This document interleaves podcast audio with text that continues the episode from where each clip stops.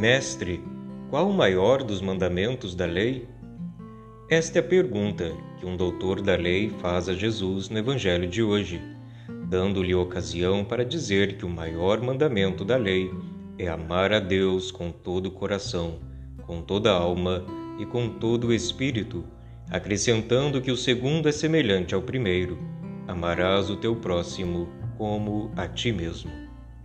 No nosso caminho cristão, devemos tomar a precaução de não julgar que a nossa espiritualidade, nossa vivência cristã, consista em cumprir cegamente mandamentos, seguir regras, como se a religião consistisse, em primeiro lugar, em ética e moralidade.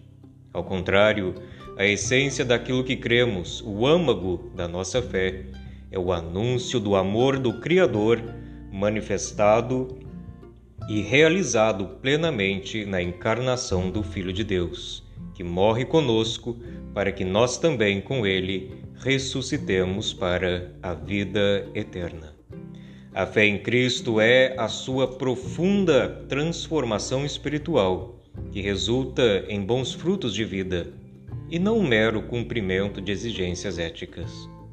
Não somos uma ONG ou uma causa, nós somos o corpo do Senhor Jesus Cristo. Com isso, a verdadeira espiritualidade dos mandamentos não está em uma exigência violenta de satisfazer a um código de conduta.